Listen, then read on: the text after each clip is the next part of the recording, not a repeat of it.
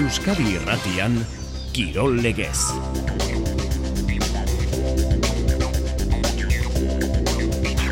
Mondoko futbol txapelketan final zortzirenetako beste bi kanporak eta gaur Frantzia, Polonia arratsaldeko lauretan eta Inglaterra Senegal iluntzeko zortzietan.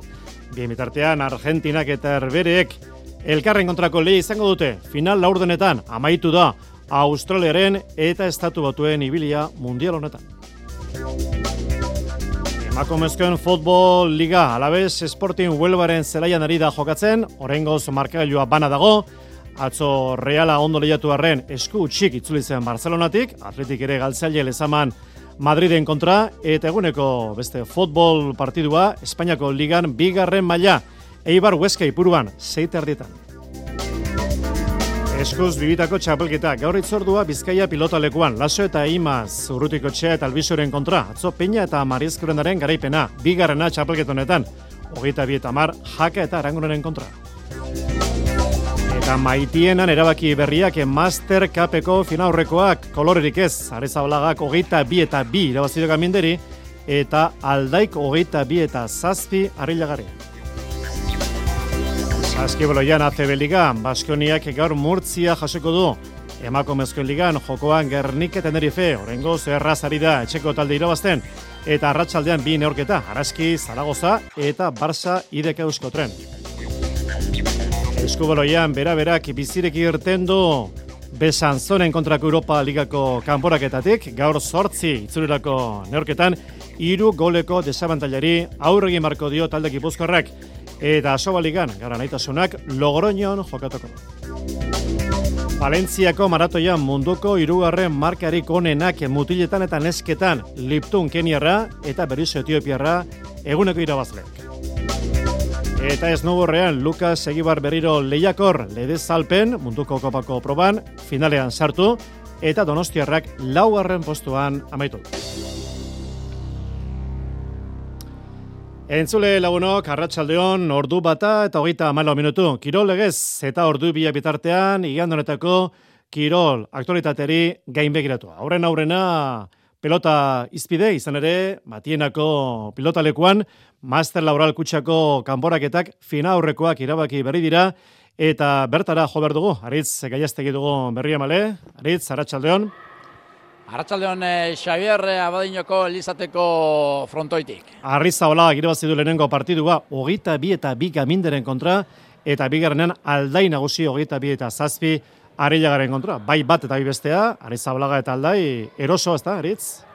Bai, eurak ziren eh, favorito eta pronostikoak eh, bete dituzte, baina gure gustorako ba, nahi baino gerrezago irazi dituzte euren eh, partidak. Batez ere, ba, jaialdiko lehen partia lehen finalerdia izan da, ba, koloririk izan ez duena, olatze arrizabalagak hogeita bi eta bi hartu du mendean enara gaminde eta hasi eta maitu goitik bera nausitu da Gernikarra, bi eta bat joan da neurketa ziera, baina gero amagost eta utxeko partziala egindu, amazazpi eta bi jarri da, eta ondoren hogeita biraino iritsi da Gernikarra. Joko ausarta erasokorra erabili dio horretarako eta eta frontoitik atera egin du gaminde gaztea ma boste urterekin. Atzelaria izan da eta korputze handikoa ba mugigortasun arazoak izan ditu eta gaurkoan ezin izan du ezer egin Arritzabalagaren kontra. Eta bigarrenean ba iasko finalistak izan ditugu aurrez aurre Amaia Aldai eta Mirian Arriaga eta egungo txapelduna ba, aize nagusitu da, sortzi eta utxe aurreratu da arratiarra, gero amar eta lau, amabost eta bost, emeretzi eta zazpi eta hogeita bi eta zazpi izan dugu, ba, lehen finalerdia baino lehiatuagoa izan dela, baina aldai nagusi honek ere, ba, joko ausarta egiten du, erasokorra, erritmo handia jartzen die, dio partidari eta gaurkoan ba, Mirian Arriagak ezin izan du ezer egin joko molde hori horri ba, aurre egiteko. Horren bestez, ba, azkenerako, e, favoritoak nagusi, Arrizabalak eta Aldaik jokatuko dute Master Cup e, kaiolako finala, datorren zapatuan, Amorio eta Etxanoko finalean, arratsaldeko saspiretatik aurrera, ikusteko izango da, izan ere, ba, gaur gaur e, distantzia honetan e, aurretik doazen e, bi emakumeak e, dira Xavier eta gaurre hori berretxe egin dute. Abadinon gainera, ba, oso erantzun hona armaietan, armaiak bete egin dira gaurko jaialdiko bi partidak e, aukeran ba, ikuskizun gehiago nahiko lukete, baina ez da posible izan, Arrizabalagak eta Aldaik jokatuko dute datorren zapatuan finala. Bi irabazlekin hitzeiteko aukera izan duzu eta bi garaileen hitzak eh, entzongo ditu segidan, Olatza Arrizabala galenik, Amaia Aldai, ondoren. Nik uste azkenean hasiera hasierati domine hotela dana, e, sakean batez be min asko indot, bueno, nik uste gehiago sake remate horretan, ez? Azkenean eroso erasokor jolastu dut, e, az, nik enan gure berak beran joko aitea, azkenean e, entramentu guztietan be, berak bere jokora erutesten atzeko kuadroatara, eta nik azkenien aurrelari zenaz nik aurrien amaitu biotantoa eta nik uste dut gaur hobeto iterik ezagola. Bai, nik uste dut e, tantu ege amaitzen e, ondo hilina zela, egia da hor momentu baten e, sirte edo sart sartzen hilina zela, ez, emeretzi joan da prisak sartzen jatuz amaitzeko partidue, apurtxo ebe bai mamuek sartzen jatuz ez? Da gizu buelta emango txun, e, orduen ez da erresa izeten, eta bueno, baina gero e, grada begitute, horrekiotela botilleroak klubeko batzuk, lagundu ez, lasai egoteko esanez, eta nik uste horrek lagundu hostela hogeta bira erresa hueltzen. Arritza Olaga eta Aldai beraz, zelauterdeko finalean izango dira, besterik eranzteko, Aritz? Bueno, bargazki polita daukagula orantxe frontoian, xeger batetik e, barruzka jokatzen e, umegazteak eta inzuzen ere, ba, umegazte hoiek e, boligrafoak eskuetan e, hartuta, ba, gaurko protagonistei e, sinadurak eta argazkiak eskatzen e, aritu dira, beraz, ba, erreferente barriak ere badituzte Euskal Herriko gaztetxoek eta hoiek ba, emakumezkoak dira, emakumezko pilotariak, arrizabalaga, gaminde, aldai, edo eta arriaga esate baterako. Osondo, aiaztegi, mila esker, gero arte. Arratxaldeon. Euskadi Irratian, Qatar 2022.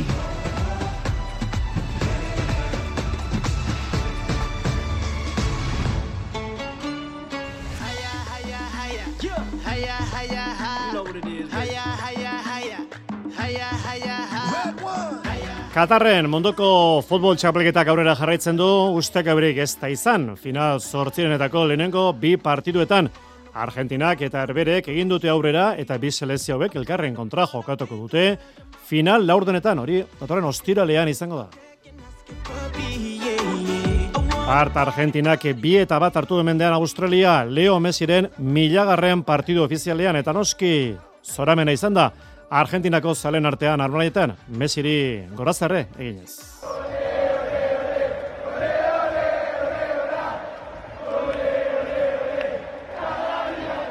Beste kanboraketan herberek hiru eta bat irabazi dute estatu batuen kontra, europearrak hobeak izan ziren atzo berdegunean, amaitu da beraz, Amerikaren ibilia mundial honetan. Juan Alarañaga, kaixo, Arratxaldeon. Bai, kaixo, Arratxaldeon. Leo Messi, beti bezala atzo salbazaile partidu trabatu batean. Bai, beti askotan agertzen da, ez? Beti ez daki, baino gehienetara hori agertzen danean, eta bere taldeak irabazi du, kaso honetan Argentinak irabazi gintzen, ez? E, partio on bat egin zuen, gainera momentu txarrenetan ere asaldu egin zen, e, e, beti gertu ontzen bigarren gola egiteko ere baite berak ere, e, eta irutze zait, e, bera, bere jokoa nahikoa izan zen aurrera pasatzeko, ez? Baina Argentinak sufritu zuen, asko sufritu zuen, da gehiegi sufritzen nahi da txapelketa honetan, ez? E, gutxiago sufrituta, erbereak nagusi, hiru eta bat, estatu batuen kontra? Bai, horiek ondo eraman zuten partidua, ez? Ez zuten partidu ikusgarri bat egin, baina bai partidu praktiko bat egin zuten, ez? E, baloia utzi zioten estatu bat egotei, horiek e, baloiak ibiltzen diranean, are araño jondo juten dira, baina area barruko lan hori kaskarra daukate eta kontra soran e, erberak mina handia egin zion, ez? Eta ondo irabazi zion, sendotasun handiarekin, eta e, baspada ere erbereak alde batera dutzi zergatik e, aleri oso oso txarra danantzako, ez? E, gaur final sortzinenetako beste bi neorketa, Frantzek eta Poloniak arratsaldeko lauretan jokatuko dute, eta Inglaterrak eta Senegalek iluntzeko sortzetan. Frantziarrak eta eta inglesa dira, salkatzeko favorituak, Joanan? Bai, ne ala irutze zaitez. Gainera behaik eman duten mailakin ikusten dut e, talde ona dirala, sendoa dirala, eta bai bi taldeak antzekoa dira, ez? Defensako lan honea, ona daukate, eta gero goian, eosi momentutan partida erabakitzeko moduko jokalera dituzte. Bai Frantziak eta bai Inglaterrak. Eta irutze zaite hor da hola kakorik handiena, ez? Polonia, Frantziak eta Polonia alkar ondo sagutzen dute, bakoitza badakite ondo azkoik zer egiten duten besteak, baina favorita Frantzia da salantzarik gabe, ez? Eta bestean, Ba, ikusi behar, e, Afrikarak Senegal nola ateratzen den partidura, ez? E, hauek arlo fisikoan sekulako indarra daukate, e, nik uste dut konto hondiakin jokatu behar dela, baina nahiko anarkikoa dira taktikoki, ez? Eta nik uste dut Inglaterrak erakutsi duna da, pizkat zendu egotea, eta defensako lan ona egitea, eta gero goian dituen jokalariekin, Rasforrekin, Foren, Saka, Beligan, Kane, bai, ikuste horiek erabak dituztela partiduak, eta no, favoritoa benetan Frantzia eta Inglaterra direla bi partiduetan. Ederki, eba gaur, joko maila hobia ikusten dugun, atzokoetan, atzoko partiduetan, bereziki, Argentinaren partiduan, Argentinaren leia horretan, ez genuen ba, parteko jokorik ikusi. Juanan, gero arte, Arratxaldeon. Bai, gero arte, bai, Arratxaldeon. Qatar 2022 Euskadi Irratian. Futbol kontu gehiago, Espainiako ligan, bigarren maila, hemen sortzigarren jardunaldiko partiduak, alabesek ostiralean, Granadan, iru eta bate galdondoren, Gaur bestelako itxura emaneko du ba, Ibarrek Hueskaren kontra, ipuruan izango du izordua, garitanoren taldeak seitardietan. Iñaki Beraztegi, Arratxaldeon. Arratxaldeon, Xabier. Irabazi Ibarreko leia izan ere, igorako postuak urruntzen ari dira. Bai, eta lehenik eta behin etxeko sendotasuna berreskuratzeak izan behar du helburua armaginentzat, gaizka garitanoren eh, taldeak egia da. Ba, demoraldi honetan ez duela etxean galdu, baina ipuruan jokatutako azken eh, bosne hor gehiagoketan, ba, garaipen bakarra lortu du, balantzia garaipen bat eta lau berdinketa edo gauza bera dena azken amabos puntu puntuetatik, zazpi baino ez, usta eskaxa, maia zigo nahi duen talde batentzat. Beraz, esan genezake, eibar ez dagoela, ba, sasoiko momenturik onenean, etxean ez ezik, bakampuan ere kostatzen ari zaiolako talde gipuzkoarrari azken hiru partietan, ligako azken hiru partietan, garaipenik ez du pilatu. Hogeita zazpi punturekin dago, zelkapeneko zortzigarren tokian, eta playoffak edo playoffetatik postuetatik e, puntu bakarrera dago, baina pixkanaka badirudi atzerako bidea egiten ari dela. Beste horren beste esan daiteke, zigandaren e, hueskaz hogeita lau puntu ditu talde aragoarrak, baina hauek ere ez daude ba, denboraldiko uneriko esoenean, ligan, bi partida jarraian daramatzate irabazi gabe, eta gainera kopan Xavier, Torredon Jimeno apala kanporatu zituen. Etxetik kanpo ere, kamuts dabiltzan neurketa bakarra irabazi dute zortzi irteratan.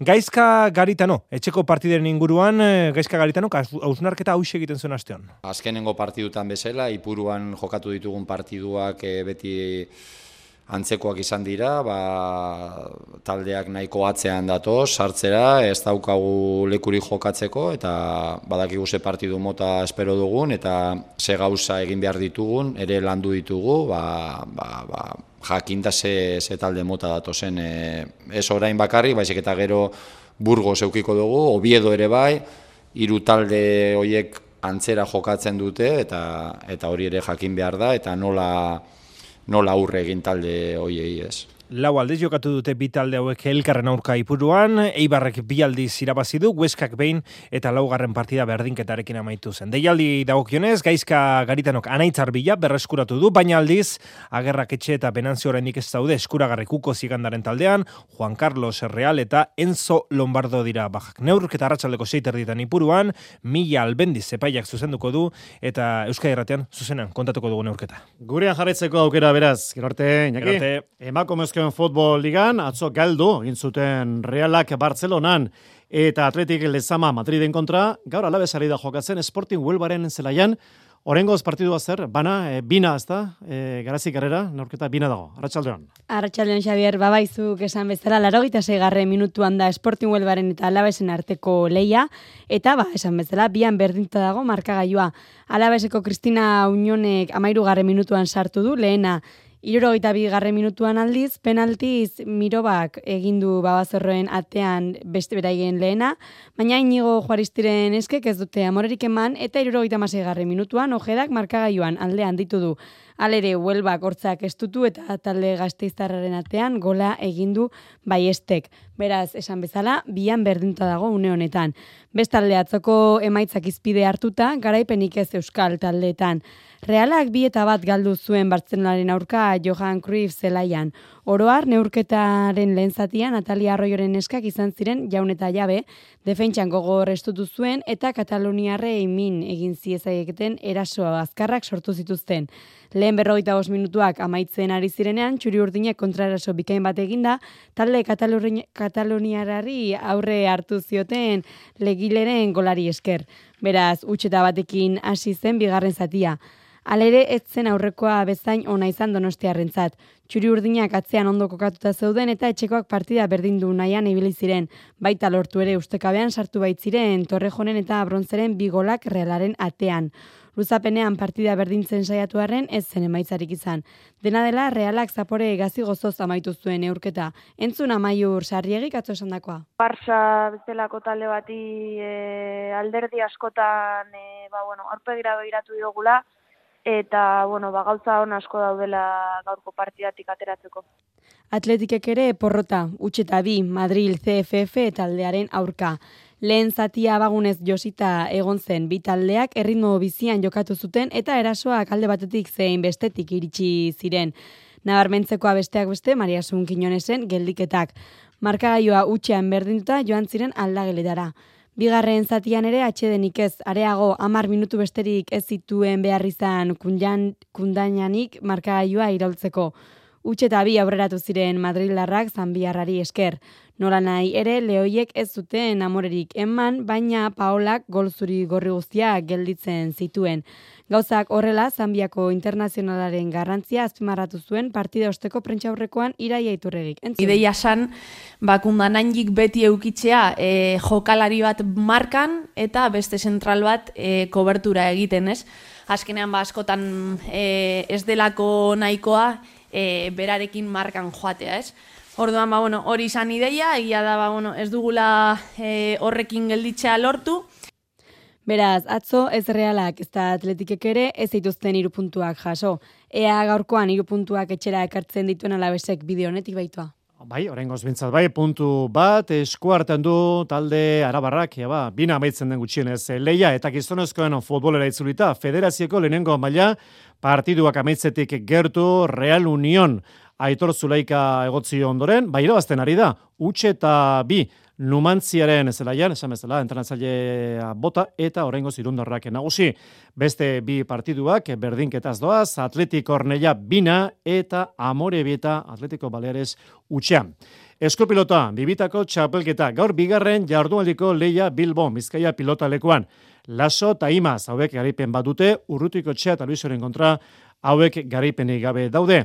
Eta atzo Lizarran, Peñaren eta Mariezkorendaren garaipena, bigarrena, hogeita bi eta mar, jaka eta arangurenen kontra. Jorander Peñaren eta Jon Mariezkorendaren itzak. E, asieran, ba, bueno, e, pixkat gortu da, partidua, etzeon e, pelota gehiagire, e, guk gero bizixogo bat hartu dugu eta e, Jonek ba, difentzi desente markatu batzen, da nik, nik uste aprobetsatu etela. E, pasaren egunaren antzera, ba, hasieran e, partidua nahiko gorra izan dela, e, aitorreko soki aguantatu du hor, baina gero erdikaldean ere berriz ere ba, joran gehiago asmatu aurrean, nik ere gehiago astintzen hasi naiz, eta eta bueno, hor hautsi dugu partidua. Horrengoz, beraz, selkapen nagusian bibitako txapelketa honetan, bina garipenekin daude, Peña eta Mariezkorrena eta Elordi eta Zabaleta. Kooperatiba bazara edo proiektu berri bati ekin nahi badiozu, Konfekopen Euskadiko Kooperatiben Konfederazioan behar duzun laguntza eta aholkularitza emango dizugu. Dagoeneko mila eta iruren kooperatiba gara, zatoz eta ezagutu gaitzazu. Konfekop, hogeita marurte Euskadirekin eta pertsonekin konprometituta. Ezagutu arabako herrioxa begirada ezberdinez. Begiratu bertako jai eta tradizio alaiei, pausatu zure begirada bere ondarean eta gozatu bere gastronomiaren zaporea. Deskubritu arabako herrioxako natura zenbateraino den anitza eta ikusgarria. Harrapatu guztia zure begiradapean. Zatoz arabako herrioxara nire etorkizuna zer aurkezle dago jokoan programa honekin nik... Zer hartu duzu zuko? Zer txukundu behar dut programa hau. Leire Palaziosek eta Alessandro Rutak argi dute hitze ekiteko garaia iritsi dela. Tomatuko dituz Euskaldunak gortik? Bai. Euskaraldiaren inguruko dailobit. Hemen dauzkagu bi Habe, Mexikar bat eta Lapurdiko bat. Ez galdu gaur gauean, bigarren atala, ETV baten. Espazio honek besteak beste termozuntzezko, aluminiozko, PVC-ezko edo egurrezko lehioak ditu eta kanpoaldeako zein barrualderako askotariko itxiturak. Alkain hogar ondarribian eta astigarragan. Aholkularitzarik onena eta erantzuniko soena armairuetan, ateetan, lurzoruetan, sukaldeetan, komunetan, zeranikan. Bai, bai, alkainen! Zure enpresarentzat aholkularitza behar alduzu. Hidalgo abokatuak eta aholkulariak nomina, kontabilitatea, zerga, merkataritza eta lan arloko aholkularitza, auzitegietako asistentzia, hidalgo abokatuak eta aholkulariak, Donostia, Eibar, Gasteiz, Bilbo, Bergara, Oñati eta Durangon. Bederatzi labiru, bat bi, bat bost, bizazbi.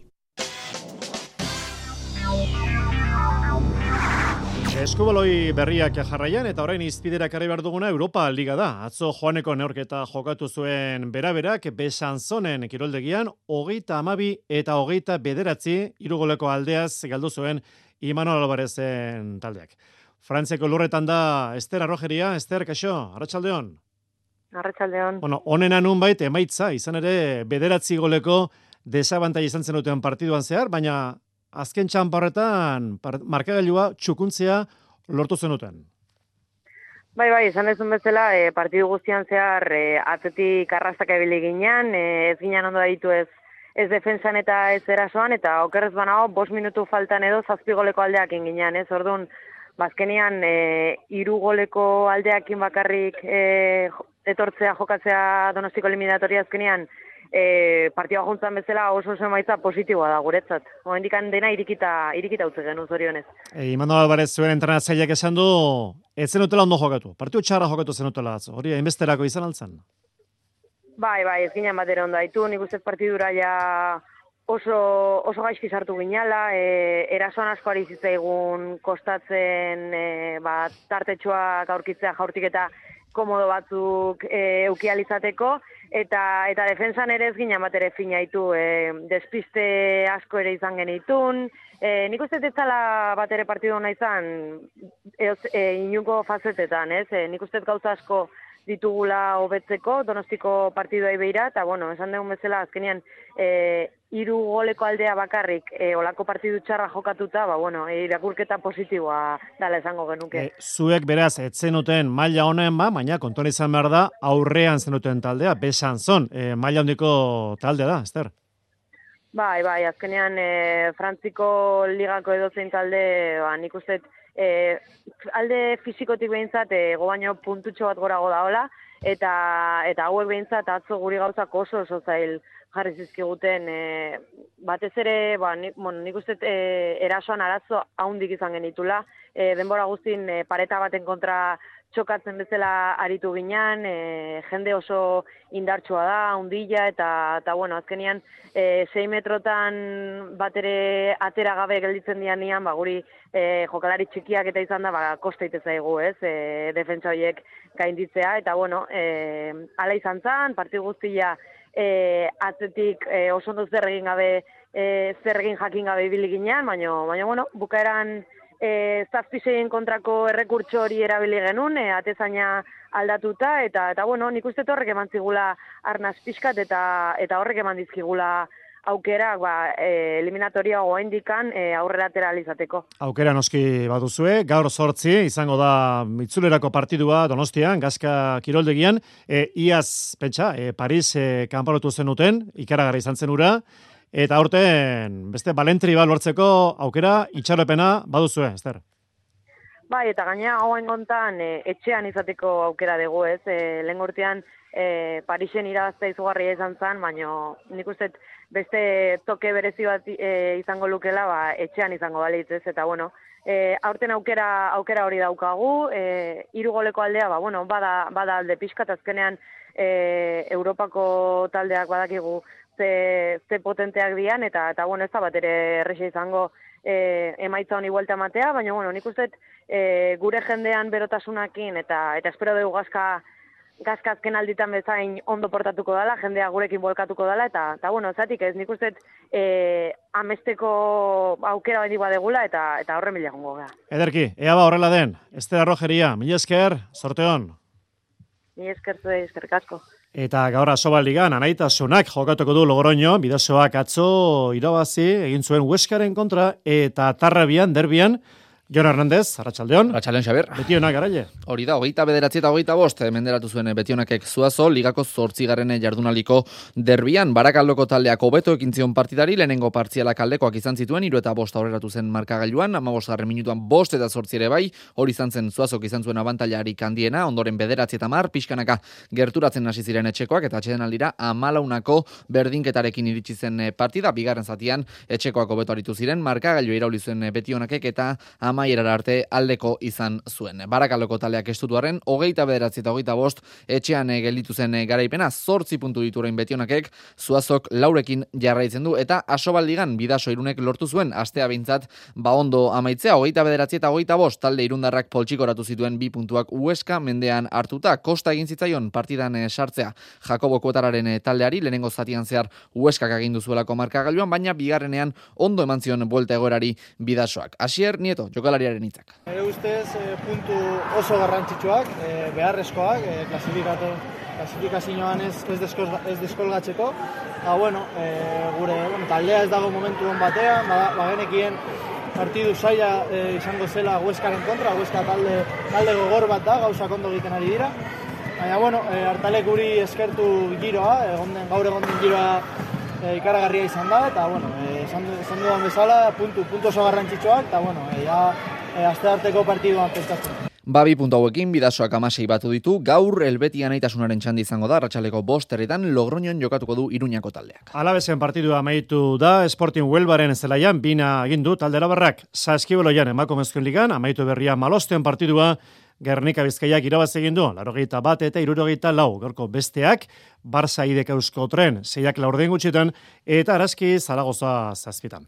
Mutiletan ACB ligan, atzo miribilan bilo basketek irabazi, demoraldiko seigaren garipena, Eta gaur Baskoniak etxean murtzi izango du aurkeri. Andoni Urbiztondo, Arratsaldeon. Arratsaldeon, Xabi, bai, bai, ligako elitean lagunenean artean sartzeko aukera bikaina dauka Baskoniak, Arratsaldeko bostetan murtzi hartuko du eta irabazten bali badu, ba Kanaria handia Barça eta Unika jarekin berdinduko du zazpi garepenekin.